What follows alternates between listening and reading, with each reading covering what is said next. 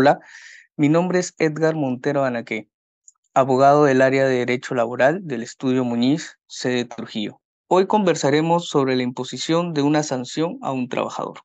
El Decreto Supremo 00397-TR es la norma que ha regulado las faltas graves en su artículo 25. Además, el procedimiento de despido en el artículo 31.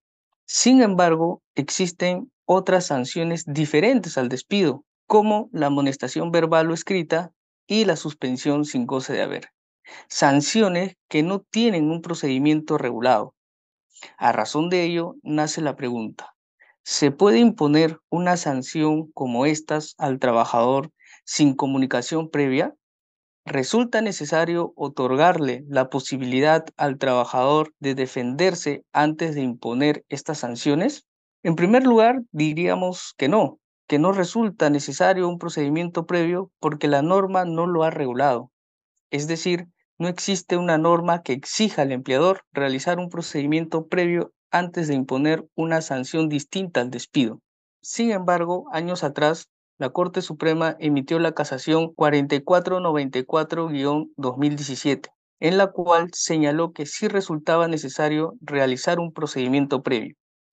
Criterio acogido por Sonafil en la resolución de la Sala Plena 002-2023-Sonafil.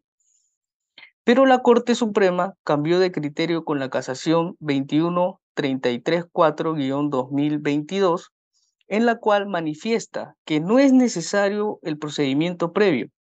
Este cambio de criterio también se aparta del Pleno Jurisdiccional Laboral 10, que tenía el mismo criterio señalado en la casación 4494-2017.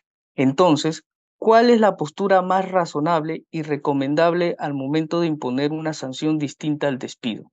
Considero que la respuesta es el criterio establecido en la casación 4494-2017, ya que el procedimiento disciplinario se rige bajo los alcances del principio de razonabilidad y proporcionalidad, además de respetar el derecho de defensa.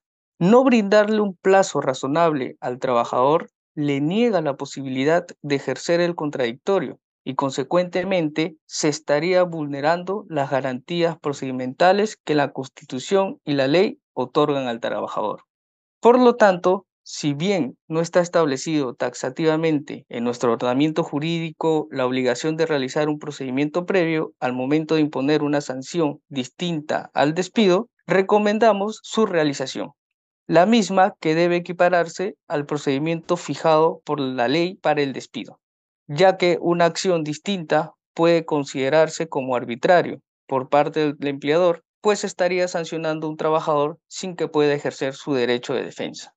En conclusión, se debería establecer por parte del empleador un procedimiento previo a imponer sanciones como amonestación y suspensión, como por ejemplo otorgarle el plazo razonable de tres días para que el trabajador pueda realizar sus descargos y así ejercer su derecho de defensa. Eso es todo en cuanto quería comentar. Me despido y no se olviden en seguirnos en nuestro canal de Spotify.